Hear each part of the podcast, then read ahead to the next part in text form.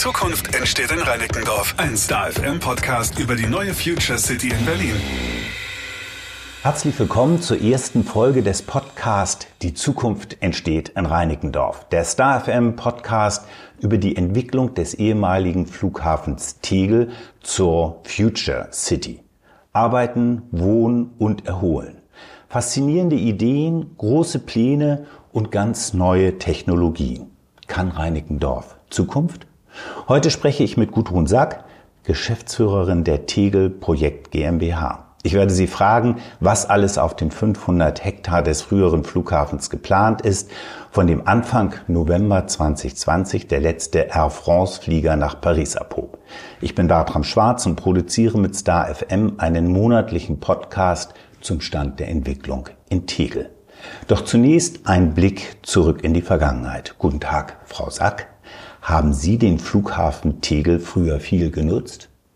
Ja, selbstverständlich. Jeder in Berlin hat ja Tegel genutzt und ich kann Ihnen jetzt nicht sagen, wie oft ich im Jahr geflogen bin, aber da ist schon eine ganze Summe zusammengekommen. Ich kann mich noch mal erinnern, einmal war der Tunnel gesperrt und dann bin ich mit meinem Koffer zu Fuß zum Flughafen gelaufen. Erinnern Sie sich noch an den letzten Abflug? Der letzte Abflug, der war tatsächlich kurz zwei Wochen vor Schließung. Wir sprechen ja ein, über ein großes Gelände, 500 Hektar. Was bleibt denn vom alten Flughafen bei den vielen Plänen, die Sie haben für die Nachtnutzung?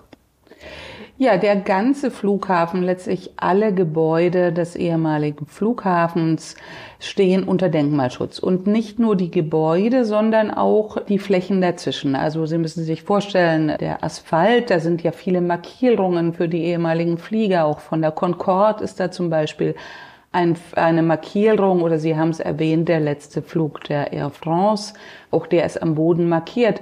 Und all diese Flächen stehen unter Denkmalschutz und unsere Aufgabe ist, das wirklich so zu erhalten.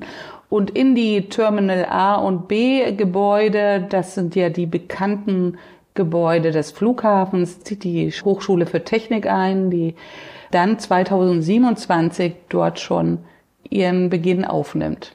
Reden wir noch mal ganz klein bisschen über die Vergangenheit. Im November 2020 der letzte Flug. Sie konnten das Gelände erst im Mai 21 übernehmen als diese Planungs GmbH. Was war denn in dem halben Jahr los? Wir haben sogar erst im August 21 die Schlüsselübergabe gehabt und das ist so, dass sie ein halbes Jahr zwischen dem letzten Flieger und, und der Entwidmung des Flughafens, das ist so üblich, dass sie ein halbes Jahr Pause haben, ne, dass es nicht von einem Tag zum anderen geht. Aber wir haben schon mit der Kampfmittelberäumung damals begonnen und 2021 hat die Tegel-Projekt im August tatsächlich erst die Übergabe des Geländes gehabt. Wenn ich so bei Ihnen hier aus dem Fenster gucke, dann sehe ich ja noch die Lande- und Startbahn und auch die alten Gebäude. Könnte denn jetzt hier technisch noch ein Flugzeug landen? Die Lande- und Startbahnen sind entwidmet. Das sind die ganzen äh, Flugleuchten und so weiter. Das ist alles demontiert. Also ein, ich würde sagen, eine Notlandung würde vielleicht noch funktionieren. Aber ansonsten sollten wir davon Abstand nehmen. Aber ein bisschen Flugverkehr haben Sie, ja, haben Sie ja noch hier, nicht? Ja, äh, TXL Nord, das ist der ehemalige Flughafen für die Bundesregierung. Der ist noch im Betrieb bis 2029 vermutlich. Und da haben wir noch Hubschrauberverkehr. Müssen Sie bestimmte Bedingungen beim Umbau des Flughafens beachten? Sie sprachen eben von Denkmalschutz. Naja, alles, was der Denkmalschutz vorgibt, müssen wir natürlich beachten, ne? dass die Details erhalten bleiben in den Gebäuden.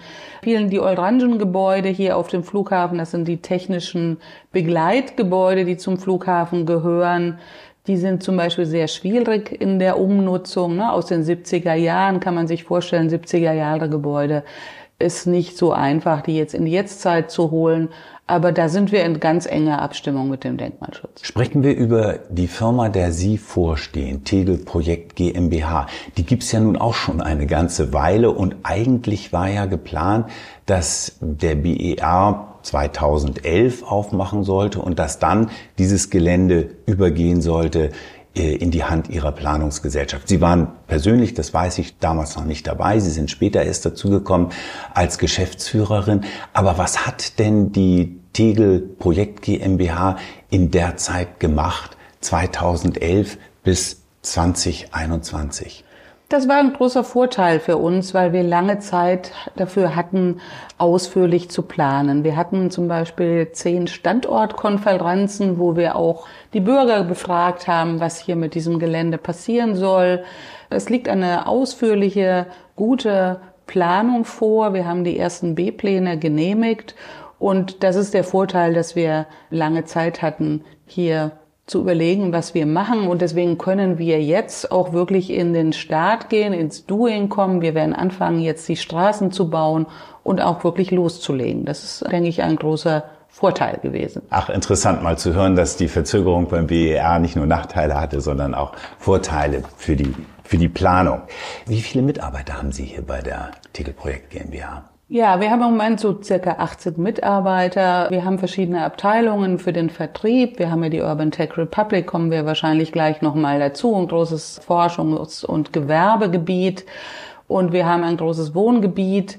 Und da haben wir unsere eigene Abteilung, kaufmännischen Bereich, Entwicklung, Baubereich und das sind insgesamt 80 Mitarbeiter, die wir derzeit beschäftigen. Wir sind ein landeseigenes Unternehmen. Das heißt, wir sind nicht selber die Bauherren. Wir bauen die Straßen, die Infrastruktur und wir organisieren das gesamte Projekt. Wir sind ein Folgeprojekt der Vista Adlershof. Das Gelände in Adlershof kenne ich ganz gut. Ist das so Ihr großes Vorbild, was den Erfolg angeht? Es ist tatsächlich, genau, wir sind das Folgeprojekt, so kann man sagen. Es ist unser unser Mutterprojekt, wenn man so will. Ne? Wir haben natürlich jetzt, ja, Adlershof hat natürlich auch Wohnen, aber es ist sehr ähnlich. Ne? Wir auch Adlershof hat die drei Komponenten, einen großen Park, ein Wohngebiet und einen Forschungs- und Gewerbepark. Dann stehen Sie ganz schön unter Druck, nicht? Weil das ja sehr erfolgreich ist in Adlershof. Das schaffen wir. Wir sind in engem, engem Austausch. Es gibt ja die elf Zukunftsorte in Berlin. Da ist Adlershof einer und wir auch einer. Sie haben eben schon über die drei Projekte oder die schon angesprochen. Früher war das hier ein Flughafen und von hier flogen Flugzeuge ab. Welche drei Projekte können Sie die noch mal kurz vorstellen, bitte? Das Schlüsselprojekt ist eben die Urban Tech Republic, die sich um den, die alten Flughafengebäude gruppiert. Das ist Forschung, Industrie, Entwicklung gemeinsam, Wissenschaft und deswegen auch in die Hauptgebäude kommt die Hochschule für Technik und außenrum gibt es dann eben Start-ups, Gewerbegebiete und für Reinigendorf auch sehr wichtig, da sind wir sehr stolz, dass wir auch ein Industriegebiet sind. Wir können hier auch Industrie. Die Idee ist, die studieren an der Hochschule, gründen ihr Start-up, werden wahnsinnig erfolgreich und bauen dann die großen Industriehallen und all das machen sie auf dem ehemaligen Flughafen Tegel. Wir sprechen gleich noch drüber. Und die beiden anderen Projekte? Die beiden anderen Projekte. Dann ist etwas später dazu gekommen, in Richtung Schumacher Platz, also direkt an den Kurt Schumacher Platz angebunden, das Schumacher Quartier. Hier werden 5000 Wohnungen errichtet, alles in Holzbauweise. Und interessant hierbei ist, das ist wirklich auf der Welt, glaube ich, einzigartig, dass wir nicht rendite-gewinnorientiert hier arbeiten, sondern dass das alles gemeinwohlorientiert entwickelt wird. Was bedeutet das? Es sind zum einen die landeseigenen Wohnungsbaugesellschaften, die hier bauen und zum anderen Baugruppen, Baugenossen. Da ist uns auch wichtig, dass wir die Reinigendorfer Baugenossen hier mitnehmen, die alten Baugenossen, die wir ja in Reinigendorf vor Ort haben, dass die hier die Möglichkeit haben, sich weiter zu entwickeln und das ganze Gebiet wird so entwickelt. Kein Stück Gelände wird hier übrigens verkauft auf dem Flughafen, sondern das ist alles auf Erbbaurecht. Auch dazu habe ich gleich noch ein paar Fragen, aber jetzt erst mal das dritte Projekt. Und das dritte Projekt ist die Tegler Stadtheide. Wir haben viel Grünfläche, das ist auch Ausgleichsfläche, weil wir ja viel hochverdichtete Gebiete haben und das wird als Parkflächen, als, als Stadtheide der Bevölkerung zur Verfügung stehen und das wird in erster Linie von Grün Berlin entwickelt. Auch dazu gleich noch ein paar Fragen. Gehen wir doch die, die drei Projekte nochmal in aller Ruhe durch. Urban Tech Republic, wer hat sich den Namen denn ausgedacht? Der hat sich so ergeben, spiegelt aber das die Inhalte wieder. Das ist ganz wichtig. Also wir haben die Aufgabe hier uns mit Zukunftstechniken zu beschäftigen. Wir sollen ein, ein Quartier entwickeln, das sich mit neuen Baustoffen beschäftigt, mit neuen, neuer Energiegewinnung, mit Smart City, KIT, all diesen Dingen. Das ist unser Profil Urban Tech Republic und innerhalb dieses Profils suchen wir Firmen, Player, die sich hier ansiedeln. Die ersten sind ja schon da. Können Sie darüber ein bisschen was erzählen? Wir sind sehr stolz, dass wir schon fast 1000 Arbeitsplätze hier vor Ort haben. Das ist einmal ein großer Bereich, ist im Bereich Mobility, autonomem Fahren. Da ist natürlich viel Zukunftsmusik, weil Sie wissen, wir haben Arbeitskräftemangel auf allen Gebieten. Und da haben wir ein Alleinstellungsmerkmal, weil wir noch abgeschlossen sind als Flughafen und die autonomen Fahrzeuge hier experimentieren können vor Ort. Auf der Start- und Auf Landebahn? Auf der Start- und Landebahn, da haben wir drei Player hier vor Ort, die in unterschiedlichen Bereichen funktionieren. Aber wir haben auch äh, die ersten Forschungsinstitute der Hochschule für Technik. Ein Beispiel Holzdruck, 3D-Druck aus 100 Prozent Holz, das sie einfach erhitzen. Da forschen wir gerade dazu, eine Fassadenplatte zu entwickeln, die wir dann auch gerne hier vor Ort einsetzen. Da spricht die wollen. Architektin. Genau. Also Sie sehen, es tut sich schon eine ganze Menge. Wir haben auch Forschung zu Wasserstoff, das ist auch das sehr spannend. Ne? Alternativen zu Gas und Öl. Auch Wasserstoffforschung haben wir bereits vor Ort.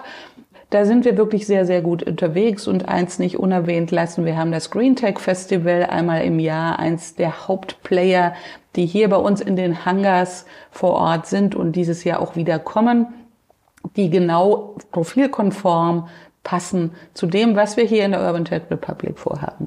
Ich habe gelesen, 20.000 Arbeitsplätze, stimmt das? 25.000 oh, Arbeitsplätze ist unser Ziel. 1000 haben wir schon in den Bestandsgebäuden. Ja, das werden wir sehen, aber das ist das, was wir vorhaben. Die müssen ja auch herkommen. Bisher gibt es, glaube zwei Buslinien, wenn ich das richtig erinnere. Wie wollen Sie die Menschen hierher bringen? Wir haben ein ausgeklügeltes äh, Mobilitätskonzept. Wir setzen vor allem auf Straßenbahnen, aber natürlich auf Fahrradschnellwege, Fahrradwege. Wir haben am Kurt-Schumacher-Platz zwei U-Bahn-Anschlüsse, also Scharnweber Straße, Kurt-Schumacher-Platz. Wir haben auch noch weitere Ideen. Also wir sind sehr zuversichtlich, dass wir hier eine Top-Anbindung an den öffentlichen Nahverkehr bekommen. Und die Urban Tech Republic ist natürlich gut auch an die Autobahn angeschlossen für Lkw-Verkehr, den wir natürlich in einer Urban Tech Republic auch brauchen. Und wir hätten sogar den Schifffahrtskanal vor der Tür. Auch da sind wir mit der Behala in Kontakt, um auch das auszunutzen. Eine Fähre. Ein Transport über über den Wasserweg. Ja, interessant. Berliner Hochschule für Technik, Sie haben sie eben erwähnt, früher hieß sie Beuth Hochschule. Wann kommen die ersten Studenten? Wir hoffen, dass es 2027 an den Start geht. Die Planung ist ja dort schon sehr weit fortgeschritten. Die B-Pläne liegen abgestimmt seit einem Jahr bereits vor. Ja, Gerkan Mark und Partner hat ja immer gesagt, eigentlich war der Flughafen sowieso immer als Hochschule geplant. Wir sind sehr zuversichtlich, dass es wirklich eine tolle Umnutzung wird. Und da wollen Sie in die alten Flughafengebäude. Genau. Die sitzen in den alten Flughafengebäuden. Die Mitte wird dann entkernt und umgenutzt für große Hörsaalgebäude und so weiter.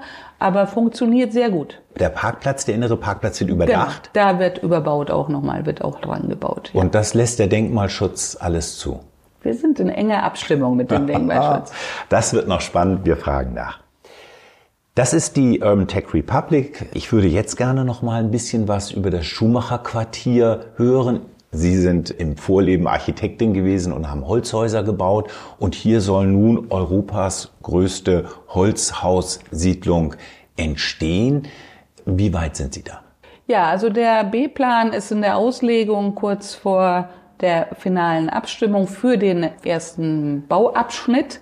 Wir denken hier in vier Bauabschnitten im Schumacher Quartier und fangen im Südwesten hier an. Ja, die wesentlichen Elemente, ich hatte schon gesagt, es ist Erbbaurecht, es ist alles gemeinwohlorientiert und natürlich im Aspekt der Nachhaltigkeit. Wir brauchen eine Bauwende im Sinne vom Klimaschutz. Haben wir uns hier genau überlegt, wie das mit dem Holzbau geht Und da ist es tatsächlich so, dass Berlin sehr viel landeseigenes Holz hat, sehr viel Kiefer. Und das ist eine Win-Win-Situation, dass wir den Wald, den Berliner Wald umbauen, Kiefern rausnehmen, den Wald auch verjüngen und mit anderen Bäumen nachpflanzen. Das können wir die nächsten zehn Jahre gut machen und da haben wir genug Holz für das ganze Schuhmacherquartier und auch ganz Berlin-Tegel. Und nach zehn Jahren ist dann der Wald umgebaut und bis dahin haben wir viel Zeit, uns zu überlegen, wie wir dann bauen wollen. Aber ja. das ist auf jeden Fall so möglich. Wie hoch können Sie mit äh, Holz bauen? Also wie viele Stockwerke? Berlin ist ja Vorreiter gewesen, hat vor zehn Jahren die ersten Häuser in Baulücken gebaut, fünf bis sechs geschossigen Hochholzbau. Das ist also ohne weiteres möglich, aber auch Holzhochhäuser sind derzeit möglich. Also bis 60 Meter weiter geht es hier in Tegel sowieso nicht. Aber da gibt's schon die ersten in Aspern, auch ein Flughafen. Übrigens in enger Zusammenarbeit sind wir auch immer mit Wien Aspern. Das ist auch eins unserer Vorbildprojekte. In Hamburg entsteht gerade ein Holzhochhaus. In Amsterdam haben wir auch das Hau. Also auch das geht in Holz.